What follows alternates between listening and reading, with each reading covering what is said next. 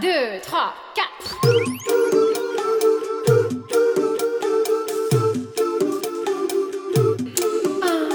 道理我都懂。就是想胡来。大家好，欢迎来到不许胡来，我是野人。我是来也。哎，今天咱们是一个非常特殊的日子啊。嗯，对，马上母亲节了，所以想聊一聊关关于母亲的事情。对，嗯，不能丢开爸爸嘛，关于父母的吧。哦，嗯，所以这块儿呢，先跟来也道个歉。道啥歉啊？呃，没有让他在这个母亲节当上母亲。怪我喽。是谁特自信说我哎呀一发入魂？所以不是给你道个歉吗？是不是？我们这前一阵儿对吧？我这一直就是认真准备对吧？嗯备孕，嗯然后戒烟戒酒，锻炼身体，嗯我就像一个准备考试前的好学生，嗯，对吧？天天通宵复习。结果错过了考试时间。然后我们还预告，同时呢，预告一下我们下一期节目。我们下一期节目请了一位大 V，刚好也聊一聊关于女性健康呀，还，有对，还有生产生育这方面的话题。哎，好，嗯，对，其实前两天我们也录了，这次之所以拖了这么几天没能及时更啊，又怪谁？怪谁？怪谁？怪谁？怪谁不重要，怪谁不重要。我们我们之前不是跟张偏见录了两期关于性的话题的嘛？啊哦虽然录了一期性话题，后来又跟你录了一个性骚扰的，哎，这两期都挺热门。但是呢，我们可爱的乖宝宝野人先生呢就觉得你们怎么回事儿呢？我们节目之前的那个温暖清新的治愈风呢，怎么就开始走歪门邪道了呢？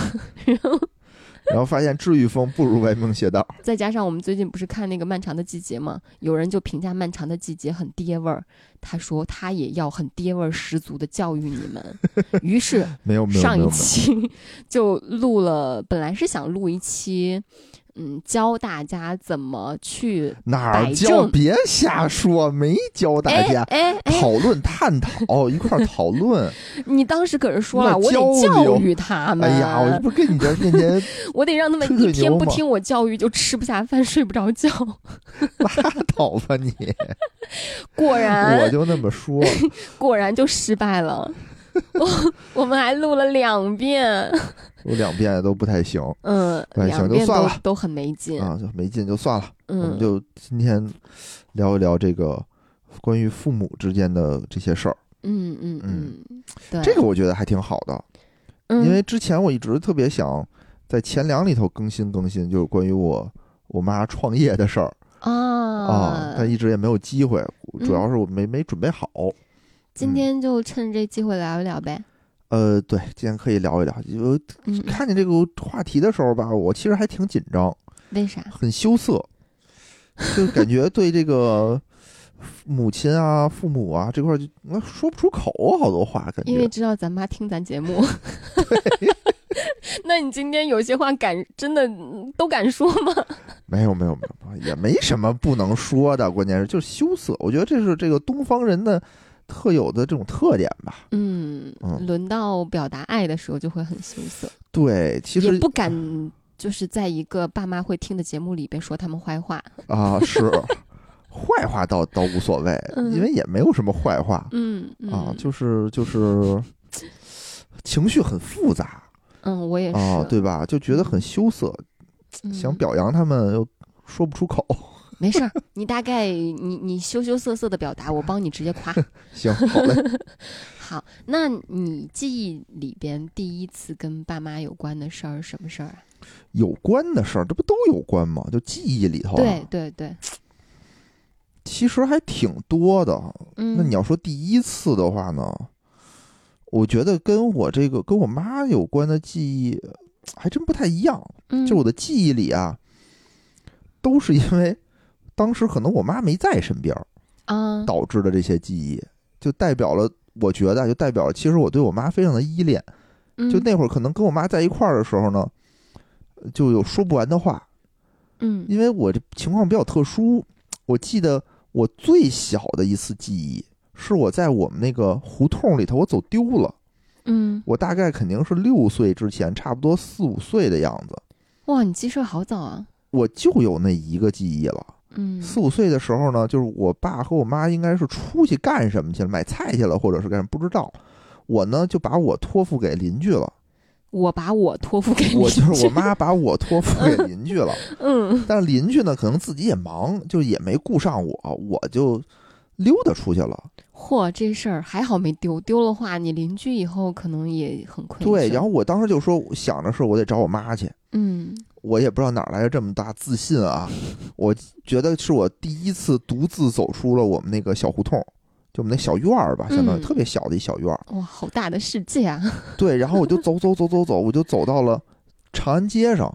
当时我们家是住那个文新文化街，就在长安街背身儿的地儿，嗯在那个啊不是新文化街，是住在那个音乐学院那边鲍家街。嗯基本上一溜达一拐弯就能到长安街，嗯，我就随便走走走到长安街上，长安街多宽呀那马路，对啊，我一看那马路我就吓傻了。为啥？就觉得因为太大了，我说我这马路我一看我就是自己不可能过去的那个。啊，就就是那那种路。我当时呢就是虽然虎，但没那么虎，就这路太宽了，我过不去。嗯，然后我就回头说走回去，结果迷路了。当我回头的时候我就不认识路了，然后我就一边走一边哭，嗯，哭着哭着，待会儿我妈就过来了，就是赶紧迎我找着我。远，估计对嗯，然后听到你声音了还是怎么？对，然后我就记得是看见我妈就是迎着我，哎呀，终于找到这儿呢这儿呢什么的，然后我终于看见我妈了，我就哭的见面没。先揍你两拳啊，那倒也没有，要我妈见面先在先照着你屁股猛揍一顿。反正这个是我可能最小的一个记忆，但是还有一个关于我爸的一个记忆，嗯我不知道他们俩谁先谁后啊。嗯呃，也是在那个平房的那个小胡同里住的时候，嗯，我觉得那个时候我更小，因为我觉得我那会儿我没有断奶。这你都能记住，对，这绝对是爸妈跟你说的。不是，这真的是我的记忆。为什么呢？是因为我小时候应该啊，据我现在的逻辑推断，嗯，我应该是跟我妈一块儿住，就是我妈带我晚上，嗯，她她哄我。但那天呢，我妈应该是上夜班儿，嗯没在家，只剩我跟我爸。这是我记忆里第一次我跟我爸两个人晚上在家里。然后呢，我当时想吃奶，但是妈妈不在家找爸爸，于是找爸爸，我就说这个这个这这这不行啊，这个。不满意。那你爸怎么办？我忘了，我忘了怎么办了。但是我这个记忆特别深刻，就是我觉得 这个不行。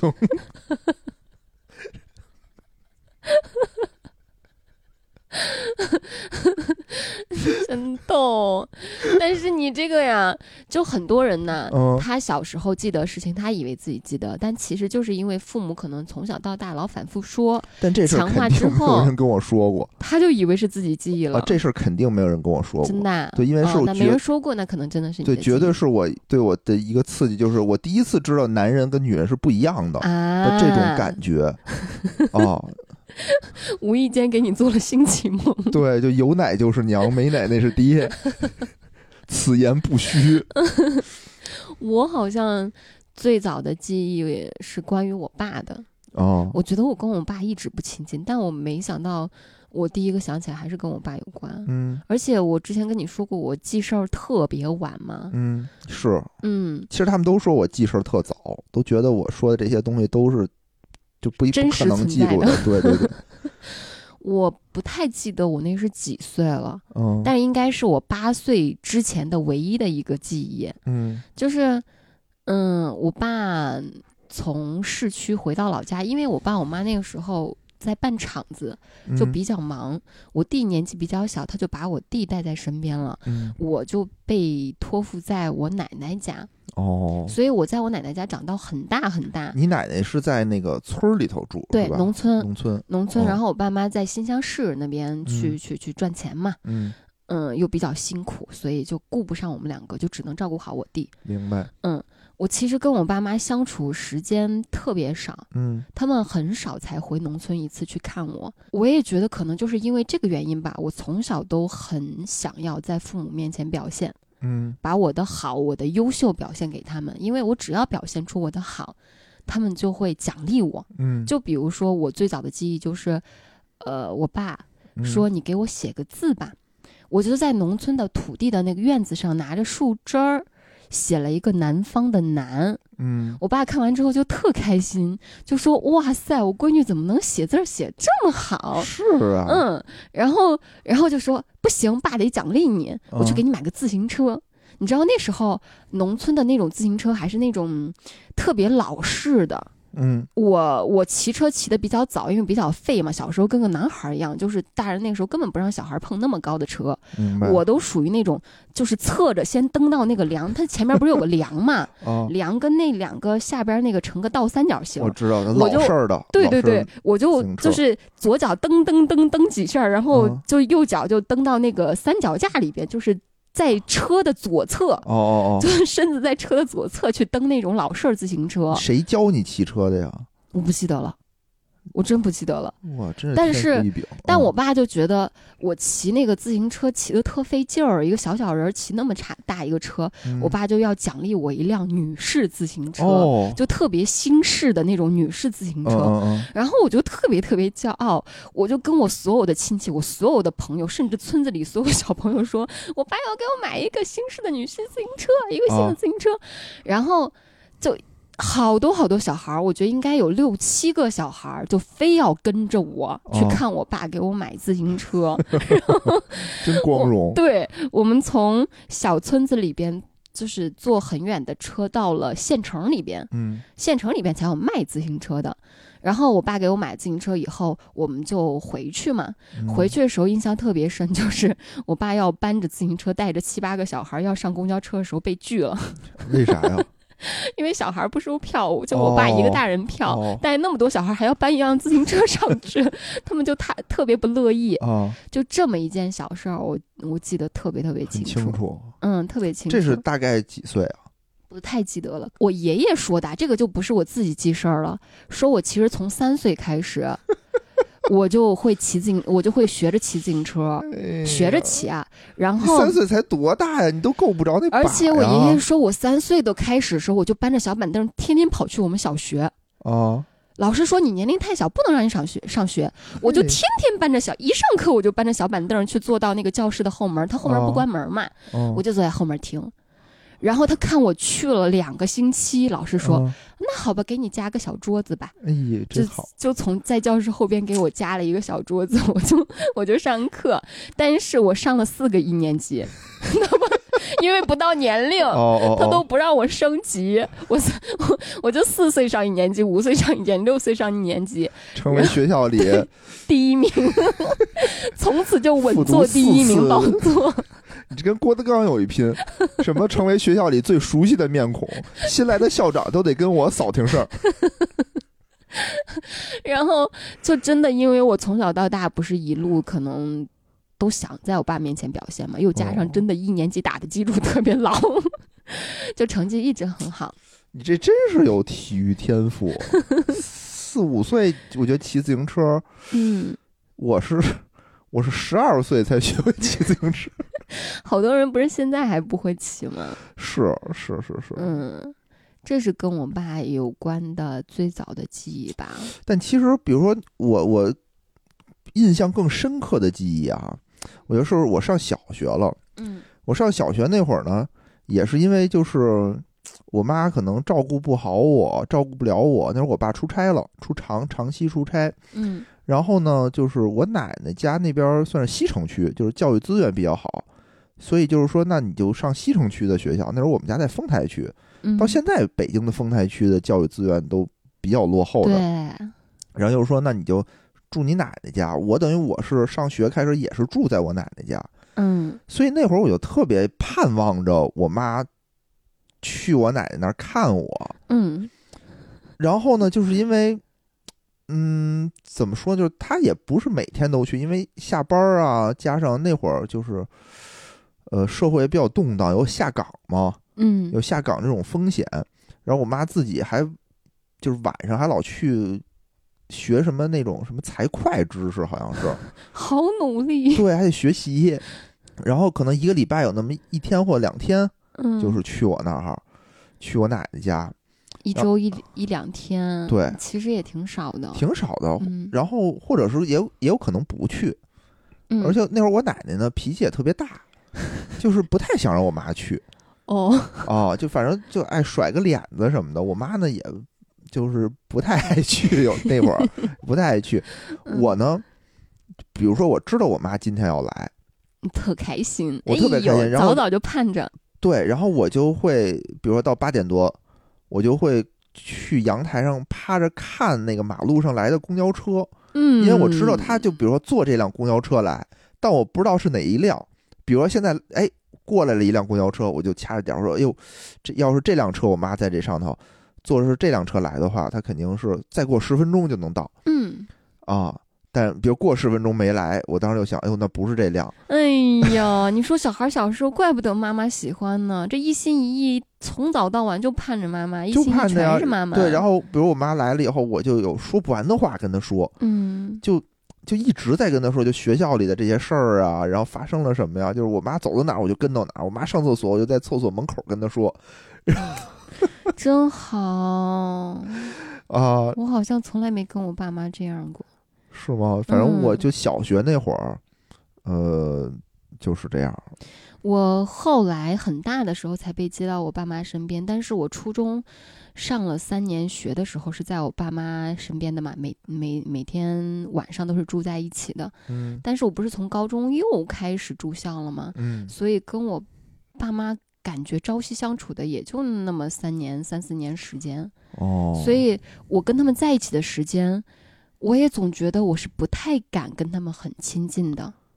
我不知道是因为之前疏远惯了，疏离感。还是什么原因，就是我从来没有那种跟他们一肚子话说不完那种亲亲密密的感觉。哦，就有的时候，我印象中特别深，我妈有时候想抱我的时候，她都会哦那样子张开胳膊想抱你，然后顿一下，犹豫一下，就觉得别扭，双方都觉得别扭哎。呦，嗯，所以其实我对于我妈的记忆更晚，晚到我觉得我那时候不是上初中就是上高中，我连这个我都记不得了，时间我都记不得了。哦就是最印象最深的一个画面就是，呃，我妈带我去改户口本上的一个错误的信息。嗯我那时候户口本还还没到市区呢，还在嗯农村呢，嗯，所以改的时候要回到农村去改，那个嗯农村通车都通的不方便。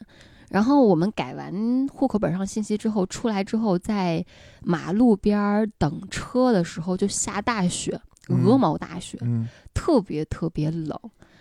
然后我穿的不是特别厚，我妈穿了个大衣，嗯，她就看我特别冷，她就把她大衣扣解开，嗯，然后把我裹到她大衣里面。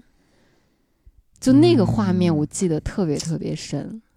特别温馨。嗯，对，就就整个整个路面上，你真的看不到车，看不到人，因为是很偏僻的农村，车也车辆也特别少。然后除了你面前这条柏油马路，两嗯边甚至都是那种。就是庄稼地那种的，哦，然后真的是一望无际的时候，然后天上飘着鹅毛大雪，然后只有我们两个人，他他打开大衣哎把我包了进去，就那个画面特别，温馨。嗯，对，我觉得我跟我妈就是我小时候啊，印象最深刻的一个印象啊，嗯。就是我一直觉得我妈特别厉害，就是 那种厉害不是那种严厉的厉害，嗯，是我妈就是能力很强，能力很强，对对，嗯。就是她在我小的时候的时候，她真的就是那会儿她会做衣服。手工做的衣服，嗯，现在那会儿跟现在不一样，那会儿物资极其，就是匮乏，嗯。没那么多样式，嗯没那么多卖衣服的，所以他做出的那个衣服就穿的都特别好看。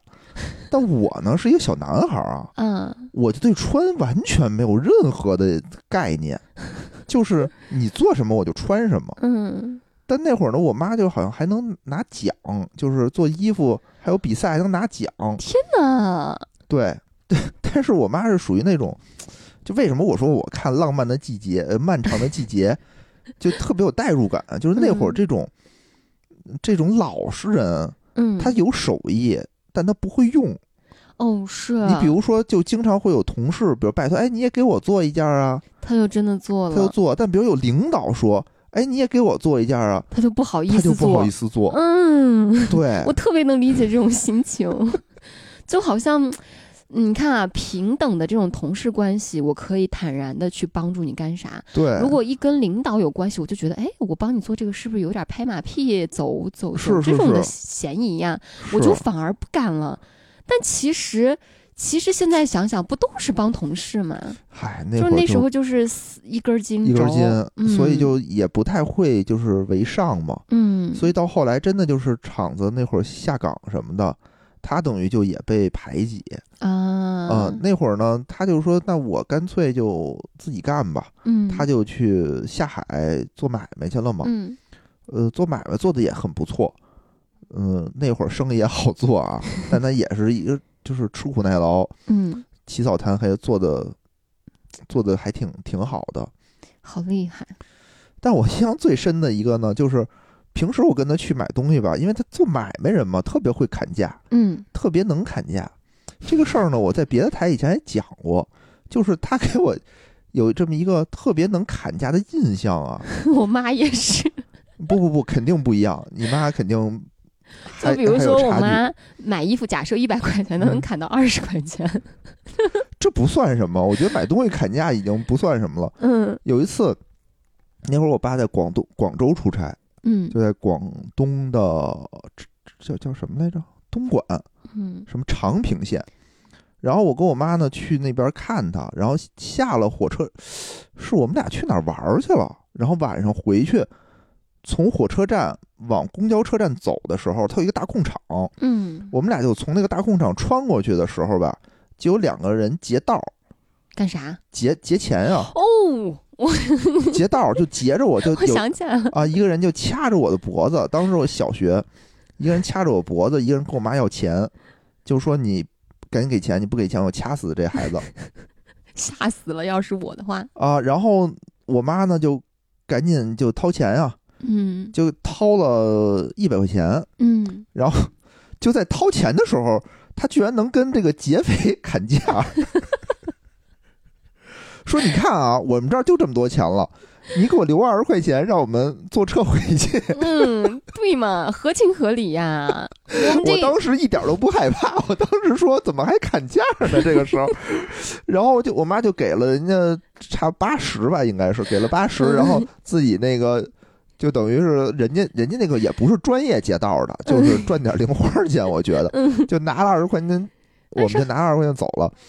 然后走的时候，我妈还跟我说，就走远了，跟我说说嘿。还是我聪明，我兜里就放了一百块钱零钱。其实我这还有钱在什么袋儿里搁着呢，没让他们发现。特别骄傲。我当时就觉得我妈真厉害，我妈这个把砍价儿就是融入到了自己的这个基因当中。真的，我婆婆真厉害，我婆婆真聪明。不知道我婆婆听不听这期节目，请听到我真心的夸赞。反正特别厉害。当时我就觉得，嗯，我妈砍价这块儿是无人能出其右。但是我觉得啊，就是这个这个天赋就没有继承给我。她她肯定是也看出来那俩人是那种就劫点钱就走，对对对对，因为也没拿东西，的没拿什么，就是嗯比划比划，也没有使劲的玩命掐我什么的，嗯也没有。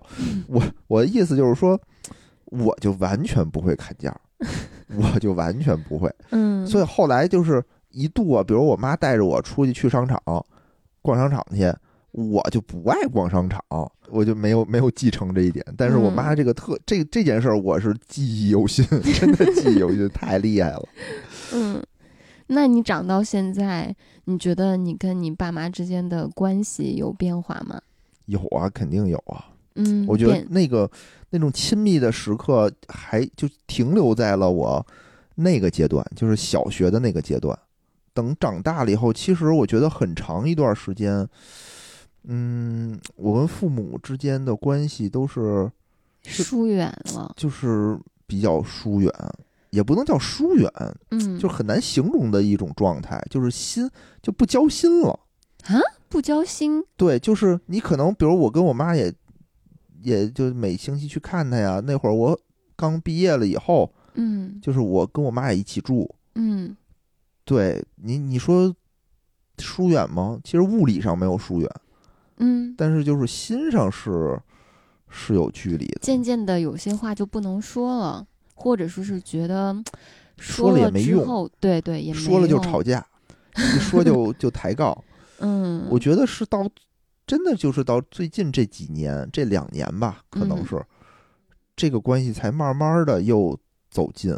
嗯这个走近的一种状态，我是觉得是因为父母老了，就他们不想再跟我争了，哦。就他们就是觉得，哎呀，你愿意怎么样就怎么样吧，就是我们不管了，嗯，或者觉得这个时候他觉得你也这么大了，嗯。你应该有你的想法了，你就按照你自己的来吧。嗯，我跟我爸妈其实关系变化的挺明显的，有几个特别特别明显的一个节点。嗯小的时候就是属于我天天盼着他们嘛，嗯那个时候所有的生杀大权全握在他们手里边，嗯就我一切全是仰仗他们的，就是像你在阳台上。盼望着你妈一样，我其实在我奶奶身边，在农村的时候也天天盼着我爸妈什么时候能回来看看我呀。嗯嗯嗯，所以，等我到他们身边生活的时候，就是成人之前，嗯我一直都是这种状态，就是一直是仰望着他们那种感觉，哦就觉得嗯我要努力的去赢得他们的爱和关注。嗯所以那个时候虽然也没有特别交心的去聊过一些很亲密的话题，但是我会很努力的往他们身边凑。哦，那个时候是我努力的靠近他们的那种感觉。嗯但是后来，好像随着我的独立，随着我开始赚钱之后，就慢慢慢慢的这个关系就开始变了，就逐渐变得平等，然后甚至变得他们很多话、很多决策要来听我的了。哦，然后他们就开始，就特别是我开始赚钱赚的比较多的时候，嗯然后那个时候，嗯，我侄子侄女儿还没有嗯出生的时候，家里边其实我妈已经不操心什么事儿了，嗯她就天天盯着我，就夸张到什么程度吧？我我出来上学，出来工作，她一天能给你打好几个电话，哦她可能晚上做个梦，嗯梦见啥了，她早上六七点钟就会给我打电话。哦就是哎呀，没事儿吧？一打电话就那种特别慌乱的那种声音。哎呀，你没事儿吧？我做了个梦，怎么怎么着？我特别担心，心一直跳，噗噗噗跳到现在。我妈是属于那种，就是就是也不能说心眼儿小，那叫什么？就是就是心里有事儿的话，她就放不住，就会天天往坏的方向想，嗯就特别特别就是操心操的特别多。是，那家长嗯都这样。对她就是这种嗯人嘛，所以那个时候就变成他来追我了，他来撵我了。哦，就凡事都黏着我，就特别印象特别深的就是，我只要回家，嗯从新乡坐车回北京时候，他就像那叫十里长亭送人的时候那种感觉，一步一送，一步一送，一定要送到我高铁站，送到我进站。嗯然后我在二楼候车厅的时候。我往下看的时候，他永远是站在一楼很多人群里边，小小的一只抬着头往二楼的候车厅看我。他他嗯眼睛已经看不见了，就哦年纪大，就是会眼睛有点儿近视，明老花眼嘛。他明明看不到你，但是他就抬着头望着二楼，想要试图去找到你，就是，就变成这样子了，就就是你的地位完全翻过来了。那你其实上学的那段时间，其实跟家里的联系也不是很多啊，因为你从初中就开始住校，高中住校？高中开始住校，嗯嗯大学也住校，就基本上就对，比较远。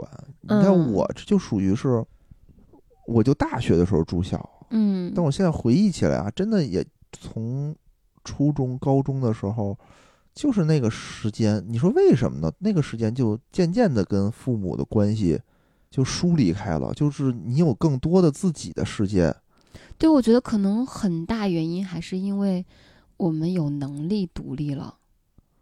哦，对，我觉得有这方面的原因，而且距离上是真的会让人疏远。那会儿也不是距离，我记我就记得啊，那会儿嗯比如我们吃饭的时候，嗯有一阵儿我都是带着个收音机，嗯，就是我听我的，我也不想跟他们交流。哦，哦，听着歌什么的，就是感觉很自闭的一种状态。其实我也不是自闭，就是就感觉跟家长没什么可说的。我不知道你当时是什么原因。我当时我觉得，首先是当我接触到更大的世界之后，我的三观会逐渐的发生变化。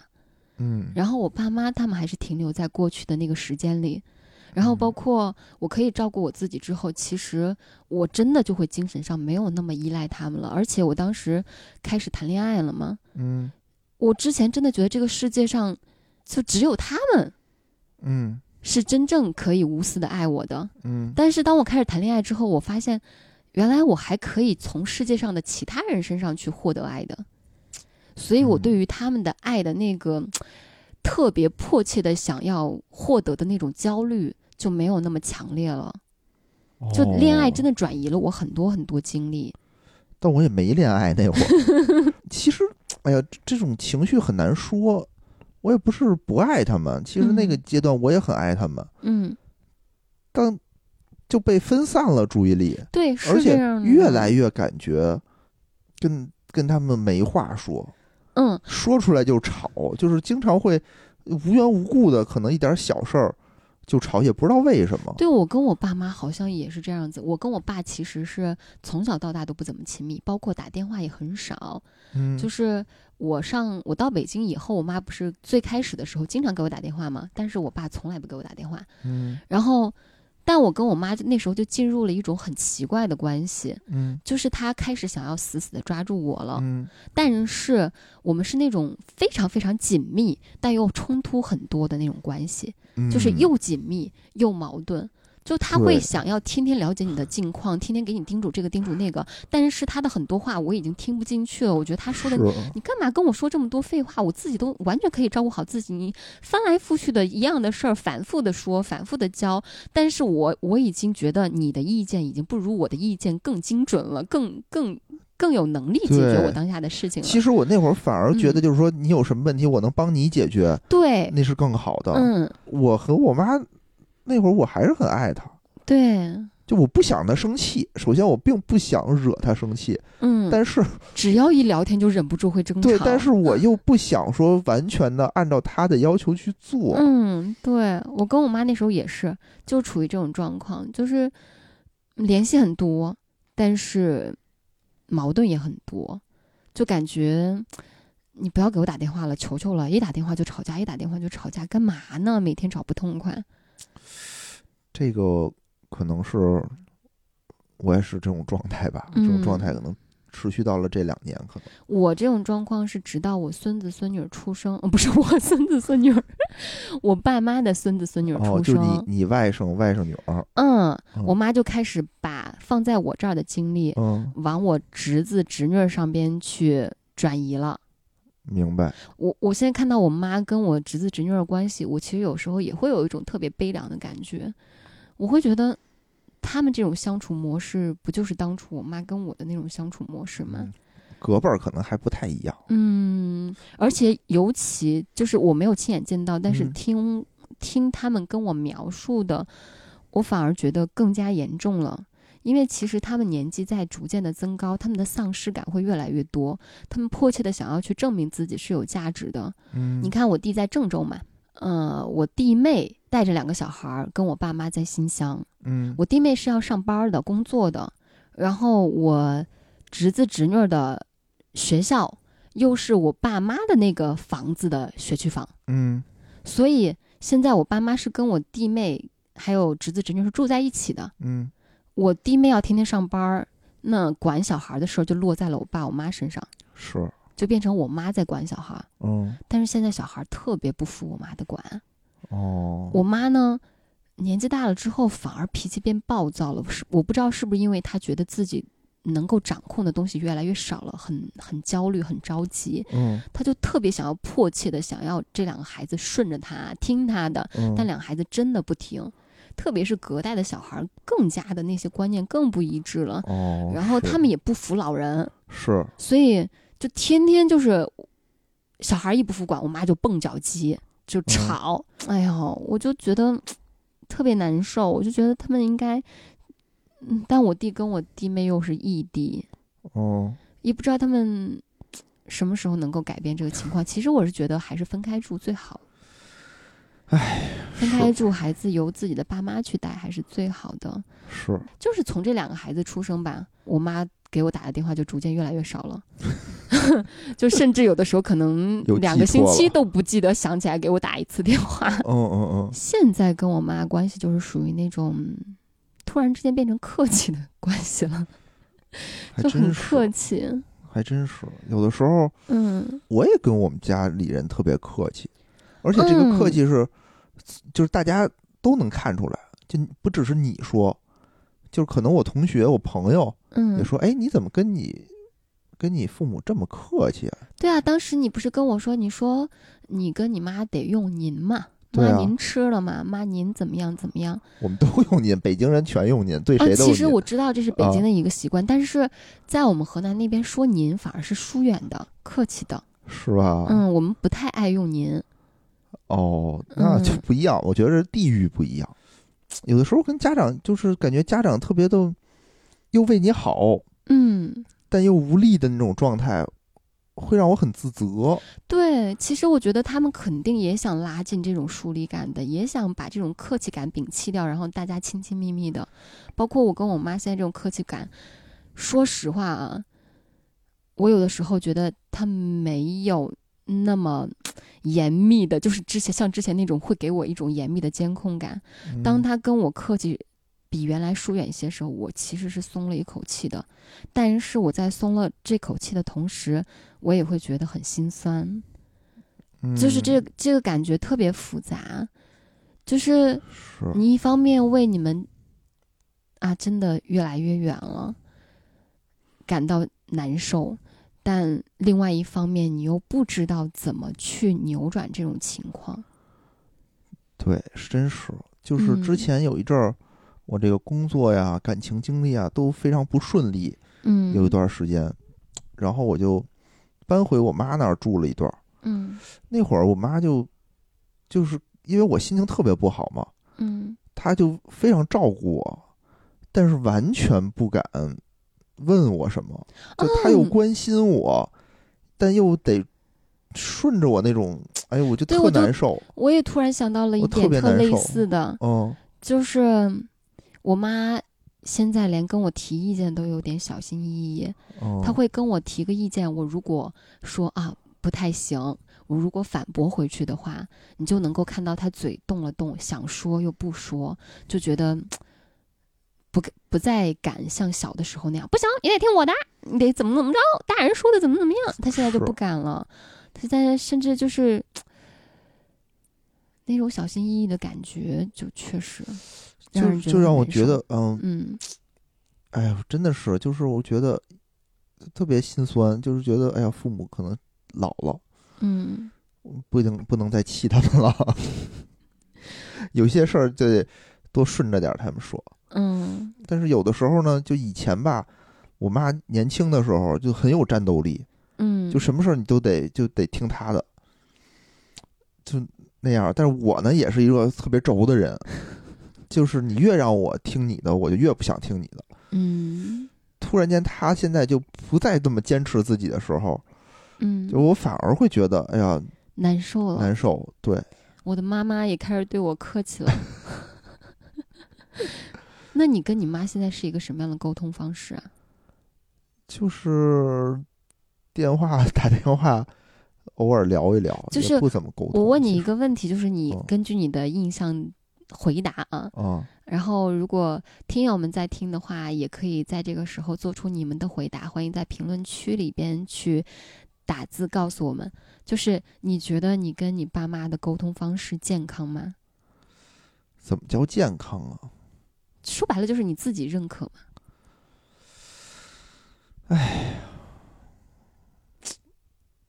嗯，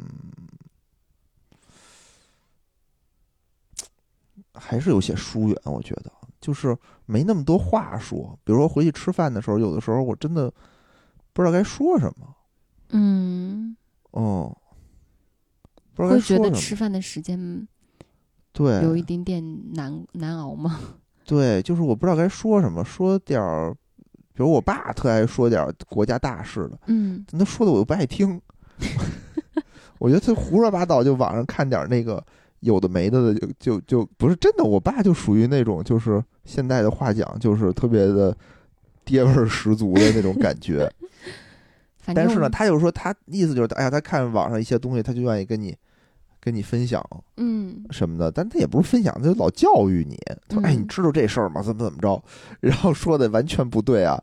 嗯，但我就哎，我也懒得跟他掰扯，就是啊，行行行，是是是，啊，反正让我回答这个问题的话，肯定是不健康的。但是我也不知道跟他们说点什么。嗯嗯，因为就是我觉得还是观念不一样，嗯，就他们会担心很多东西，而且有的时候你会发现你不愿意透露更多，因为他会从你的语言的细枝末节里分析出风险，他就像审计一样，像法 像法法律合规部一样。就你说什么，他都说：“哎呦，这事儿，比如说啊，我说，哎呀，那天怎么怎么样，我嗯点了一个好吃的外卖，嗯，比如说，他会说，嗯，是不是你老吃外卖？老吃外卖不健康。哦，我想起来了，前两天，嗯、咱们去你家吃饭的时候，连着两次，你不是都不舒服吗？啊，然后，对我妈就老觉得我是病了，嗯就很少有什么头疼脑热、胃疼啊什么的。但是比如说偶尔疼一次，我妈就会记得很清楚。嗯比如说我有一次喝完酒，第二天我发烧了，嗯我妈就会觉得把这两件事进行强关联，就是说你少喝酒，喝完酒你第二天就会发烧。也许我喝一百次酒，可能只有一次第二天发烧了，但她就会记得很清只记得。这一次。记得很清楚。对对对，然后就是，所以其实我我觉得，嗯，跟他们说话小心翼翼的一点就是，我不愿意让他们找到这些风险风险点，以为我嗯生，活在一个非常危险的地方。其实不是，嗯嗯嗯，其实不是，其实，哎呀，我也有这方面的顾虑。我跟我妈现在就属于那种，我会回避跟她交流。哦，我我现在特就是这一点让我每次啊，我挂了电话之后，我就会很懊恼、很后悔，我就会跟我自己说，下次一定要耐心一些，多听他讲一讲，不要再不要让他在跟你打电话的时候你就不耐烦的嗯嗯哦哦，哦，因为然后我就发现。我每次挂了电话懊恼，但是下一次再接他电话，我还是想要匆匆忙忙的挂掉他电话，我也不愿意主动给他打电话。就是我发现他每次跟我打电话的时候，不知道为什么他那些话我都不爱听，然后我的想法就是我不要接你的话，我就哦嗯嗯哦哦，这样的话你的话题很快就没了，我们就可以很快挂电话了。我每次我每次都是这样子，就会匆匆忙忙挂掉他们电话，但是我挂完电话就会很懊恼，就会觉得我我妈那边会不会很难受？但是到下一次我还是重犯，呃，这块儿我还真不是，嗯，就是我觉得我还挺爱跟我妈在电话里聊天的，比如因为嗯。她给我打电话，往往是她有事儿，就是她说的话的时候，我是愿意听的，嗯。除非就她别要求我什么，就是呃能跟他点儿建议啊，跟他聊一聊，嗯。但我经常忘，我觉得这点我做的特别不好，就是我经常忘了给他打电话。有一阵儿啊，他他那会儿他自己住的时候，他就说说你每天给我打个电话，嗯，说我就怕我万一自己住出什么风险，就是人家不知道是怎么着的。嗯，确实应该经常打个电话，对，但是我呢，可能打两天我就又忘了，嗯，就真的这块儿做的不是很好。我印象特别深的是有一次我给我妈主动打了个语音电话，我嗯妈特开心，我妈就是那种啊，你想你怎么给我打电话了，闺女？就这种语气，你知道吗？我就一下子特别特别心酸，嗯就是哟，待会儿节目录完了，我赶紧给我妈打个电话。对，也是，还有听友们也是，因为马上母亲节了嘛，就是听到节目的话，我觉得可以给爸妈暂停一下，暂停一下节目，给爸妈打个电话问候一下。是是嗯是，我觉得就算我们在沟通中有很多问题，我为什么不愿意听我妈讲话？是因为她其实跟我没什么事儿聊，没什么正事儿。嗯她翻来覆去，每次打电话内容都很一致，都是说孩子哎呀又不听话了，又怎么管？那我妈其实在打电话的时候，她的负能量有点重，老抱怨。哦，所以我就特别不爱听他讲话。然后你说他在说人家抱怨的时候，我怎么接茬？我只能嗯嗯哦哦。嗯，那这样的话，他很快就能把电话挂了，因为他他说这些时候，我其实心情也不是很好，我就不爱听。可是我怎么说他呢？我说我说妈，你别给我打电话，你给我打电话就给我传播负能量，我也不能这样说他是呀。是是，所以，我后来就会说，妈，你都跟我说很多遍了，别咱咱别不提了啊，不说了啊。然后只能这样子跟他很很客气、很委婉的、就和气的跟他说一说。但我我觉得我妈特能聊天儿，嗯就是我妈她们那个三姐妹嗯，都是做播客的好材料，我其实说实话，我还挺羡慕你跟你妈的相处关系的。是吗？对，因为你想啊，为什么我妈会这样子嗯抓？先是抓我，等我等孩子出生，等孙子孙女出生又去抓孩子，是因为我觉得我妈她活这一辈子根本就没有活出她的自我。就我妈是一个，呃，传统的贤妻良母那种人，就是其实，在抓我之前，她是照顾我婆婆特别费力的。就是我妈、我爷爷跟我奶奶去我家住的时候，都是我妈在照顾，而且我奶奶那个时候已经高度瘫痪，就是脖子以下，哎，她能靠着墙坐，嗯能靠着墙坐，但其他地方都已经瘫痪了。就这种情况，我妈都不愿意请人，她会觉得人家照顾不好。然后我妈是那种。呃，经常喊上家里个一个其他人给我奶奶洗澡。你想瘫痪那种，其实洗澡很费劲的，很累的，你搬不动。嗯然后我我奶奶真的从从瘫痪之后，身上从来没有味儿，她头发全白了，嗯但从来没有油过，永远是那种清清爽爽的状态。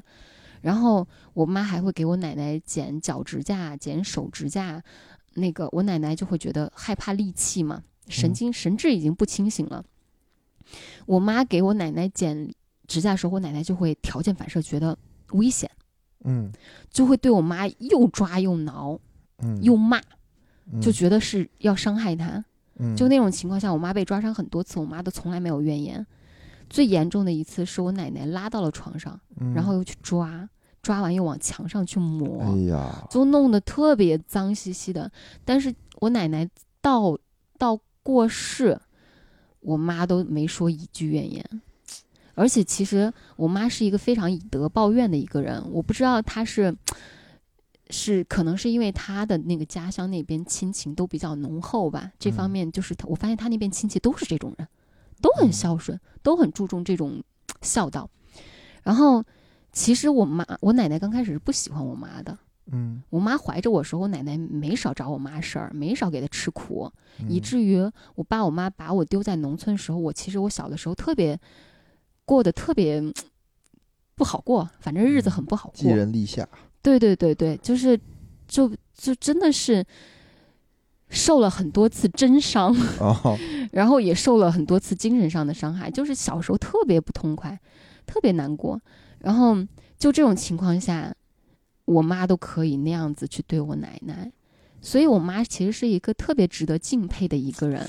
是，就我我觉得从那代人都很讲究这种孝道，嗯嗯，就是从理智上讲，我我都特别敬佩我妈的。我妈，嗯我觉得她给我言传身教了特别多特别好的东西。是，但是在这种情况下，我们这种越走越远，就让我觉得，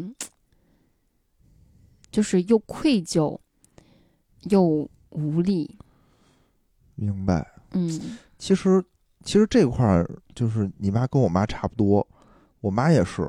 我妈首先 就是她，我觉得啊，嗯，他也过了自己的日子，他还把周围人照顾得很好。对你，我刚刚为什么说我觉得你妈很好啊？包括也很羡慕你跟我到现在都很。佩服，就不仅是说我差点聊跑题了。佩服她妈，我妈，嗯，啊等一下，我先把这个说完啊。我聊跑题了，就是我想，我刚刚想表达的就是我妈一直没有自我这件事儿嘛，哦，就是因为小的时候跟我爸在一起的时候，为了我爸活，嗯。有了老人之后，照顾老人，为老人活，然后孩子长大之后抓我，嗯。天天盯我这个盯我那个，他的，然后等侄子侄女儿出生之后，他又开始天天盯着侄子侄女儿，哦，他的眼睛一直放在别人身上，是，他从来没有放在自己身上过。然后我记得我之前跟你说过，我妈没什么爱好，嗯其实我特别希望她有个自己的爱好，她就算去跳广场舞，我都特别开心。嗯，就是她那一刻，她会属于自己，是为自己的开心过日子的。是，但是你看你妈，你妈，我觉得她就活得很好，很有自我。你看她学画画、学唱歌你，只是看到了她学习的 冰山一角。是吗？我妈到现在我很佩服的一点就是嗯她的学习能力很强，嗯而且她很爱学习。嗯她一那会儿一直跟我说说，就是因为受了这个文革的苦，她没有好好上学，没有条件，嗯，说要不然她是一个上学的好材料。对呀、我小学小时候我还觉得，哎呀，你这个就说大话，但她现在真的嗯是这样。你想，他今年也快七十了，嗯，他就不闲着。多好你你现在看他，学写字儿、学画画，嗯他还学唱歌，啊，打太极，嗯，这是他现在学的。他之前还学摄影，还学 PS，学电脑 好，厉害，对，比我们年轻人学的都多。然后就是读万卷书，行万里路。嗯，他当时就是全国各地全都走过了，嗯，然后出国玩儿去，嗯，就是也全都走过了。那会儿买个相机就走到哪儿拍到哪儿，然后回来自己修图，然后就我都不会 PS 啊，他都会啊，嗯，就他他太厉害了他，然后就他也是照顾，可能因为他在整个家里头算岁数最小的，他是嗯。算老三、呃老四，上面有一个哥哥，还有两个姐姐。你想，我奶奶算是他送走的，嗯我姥姥是跟我们家住了好几年，是是我妈送走的。嗯然后我二姨算是她姐，我妈也是当时就是去她那儿照顾她，给她送走的。嗯现在我大姨也住我们家，我觉得啊，如果不出意外的话，可能应该也是很有可能。嗯，但是他其实现在你看各种学习，各种去各地玩儿，她把自至少是为了自对啊，他至少是活给自己的，是是他自己能活得很精彩，活得很好，所以我我很佩服他这块，我真的很佩服他。我不知道我到那个岁数的时候，我还有没有能力去学这些东西。我到现在我都懒得学好多东西，我觉得真复杂。我觉得这是一种特别好、特别健康的一种妈妈的一种成长的方式，就是或者是一种模样吧，就是她能活出自己，因为她能活出自己，所以她就不会过多的把那些精力去盯在你身上，去放在你身上，这样的话也也会保证她跟你的关系是健康的。对。你看那会儿他还学弹钢琴，嗯家里不是有一电子琴吗？嗯，然后他要学弹钢琴，完了学的特逗。我觉得你们这种关系就是我特别想要追求的东西，但是但是这是一种个确实是你人能力，对你去要求我爸我妈变成这样已经不可能了。我记得我不是我现在不是在心理咨询机构工作吗？嗯有时候我也会拿我家里边的一些问题去。呃，跟老师闲聊的时候咨询一下他们。其实当时有一个咨询师跟我说了一番话，就是比如说，嗯我之前会觉得，我如果疏远我爸妈的话，是我不孝，嗯我会很内疚，我会不不敢也不愿意这么做。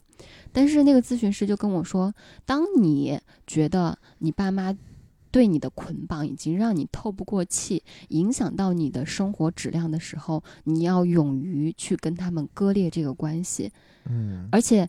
你不要，我当然知道，就是你去割裂的时候，你一定会有一些道德上的一些觉得自责啊这样的一些感受。但是其实这件事儿到最后，对于这些老人，对于爸妈，也是一个特别大的一个帮助。因为当他们把他们的视线捆绑在你身上的时候，他们是没有自我的。但是嗯当你能够狠心帮他们把这个关系不能说彻底割裂吧，至少能够割裂掉一部分的时候，让他们有一些时间和精力放在自己身上，去关注自身，嗯嗯嗯，他们才能够把自己活得更好。比如说，他原来一直是天天天盯着你，他现在可以花一部分时间去锻炼自己的身体了，可以去花一部分时间去看看外面的世界了，可以去花一部分时间去跟身边的朋友去去去相处，去放松娱乐。这个时候才是他们活出自我的时候。老年人本来老了之后就很容易。因为自我的丧失感去焦虑的，但是你这种割裂，表面上你当时的过程一定会很痛苦，但实际上长远来看的话，对于老人反而益处更多一些。反正呃你刚才说的那个确实是，就有的时候，比如说我的目标跟就是家长对我的要求，嗯不一致的时候，其实我最开始开始的时候是挺痛苦的。嗯我总觉得就是说我没达到你的要求，或者是我没按照你的要求去做，就是惹你不开心了，就是不不孝。嗯但后来我的想法是什么呢？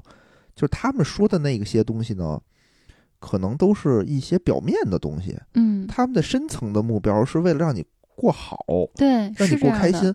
嗯，后来我就想，我说那我用我自己的方法过好过开心，他们可能看到了，放心了，就会放松对你的对他们就他们就嗯满意了，就这才是真正的目标。对，他他可能不是说就是为了让你，他跟你说的那个他的目标是因为他觉得那样好，就他认为那样，他觉得你不懂，哎呀，这些东西你嗯全都不懂，你得听我的，嗯你听我的才好，你才能过得好。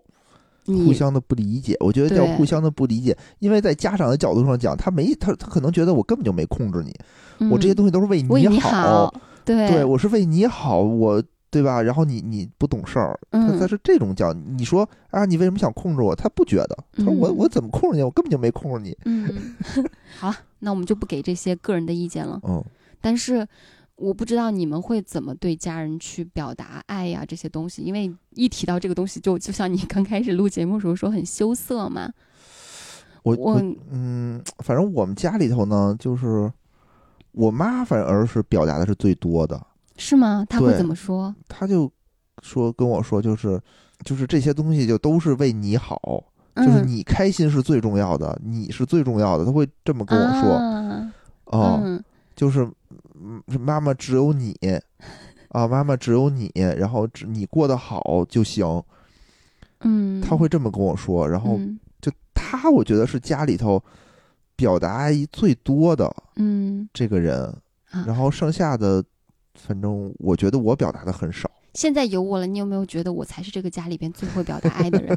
对，你是，对，我觉得我在表达爱这方面还可以，嗯，就是比如说跟野人，咱们两个这种，我觉得情侣之间表达爱，我知道这是一种，嗯但是其实有的时候我对外人表达爱的时候，嗯，我也会用一种很聪明的方式。其实我觉得我在去提升跟人之间相处的这种关系的时候，我是很有技巧的。嗯比如说那次咱们不是在商量答谢宴的时候，你妈就打来电话说让我接电话嘛。嗯反复跟我交代说，等我爸妈过来的时候，一定不能招待不周，要给他们嗯订好的酒店，那个宴会也嗯一定要订好的。嗯然后我弟弟、弟妹他们一家人的那个桌次也一定要安排的足够尊重，就不能给他们单独的去去去去凑到我同学那一桌。嗯，这样的话，感觉好像人家，嗯、大老远跑过来参加姐姐的婚宴，你怎么连这点礼貌都不懂呀？嗯然后就是就是，我觉得咱妈在这方面做的特别好，是。她就会觉得，我是没想到，反正是、嗯我，我当时就一直觉得，就是说你家里人，你肯定能照顾好。我我当时是想着什么吧，我弟、嗯我弟妹他们就四个人，又是嗯跟我平辈儿的，嗯年轻人都能够理解。我是想着四个人单独开一桌不划算，就干脆把他们凑到我同学那一桌就行了。哦哦，但是哦咱妈就觉得这不太好嘛，有点怠慢哦嘛，然后就专门打电话反复交代，一定嗯要就是方方面面都做的周到一点。嗯嗯嗯，然后我其实当时挂了电话，我跟野人说一的第一句话就是：“嗯 咱妈真好。”对，咱妈真好。但是其实，嗯，咱妈这么跟我说的时候，我也希望她能够知道我对她是心怀感激的。嗯所以我后来做了一件事儿，我说你一会儿啊，装作不经意的给咱妈发一条信息，你就你就照照我这句话说，你就说，哎，晶晶挂了电话之后一直在那念叨说咱妈真好，咱妈真好，你就把这句话给咱妈打过去，微信上打字发过去。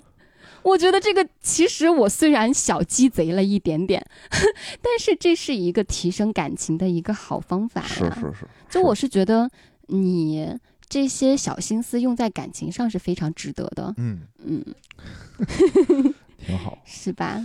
反正我就是对我爸我妈表达爱意的方式，就是给他们买一些礼物，嗯给他们买一些年轻人用的东西。嗯，哦、就是让他们也了解，对，就别给他们买老年人的东西。嗯你比如嗯说手机，就什么新款我就给他们买什么，嗯就是让他们也用年轻人的东西，这个这样他们才能保持一种，我觉得和这个时代啊尽量的接轨，嗯对吧？因为有的人大家会觉得，哎呀，老年人对这种东西没要求，嗯，或者他们自己也会说，哎，你随便买一个简单的、便宜的就行。嗯，哎，一瞬间有点心酸。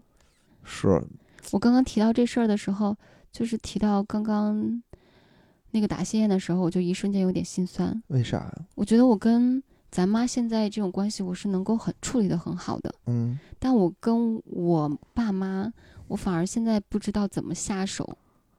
什么叫怎么下手？就是你客观来说，我现在肯定嗯还是心理上跟我爸妈最亲嘛。嗯这这那个，但是越是亲近，我反而越不知道应该怎么去处理跟他们关系。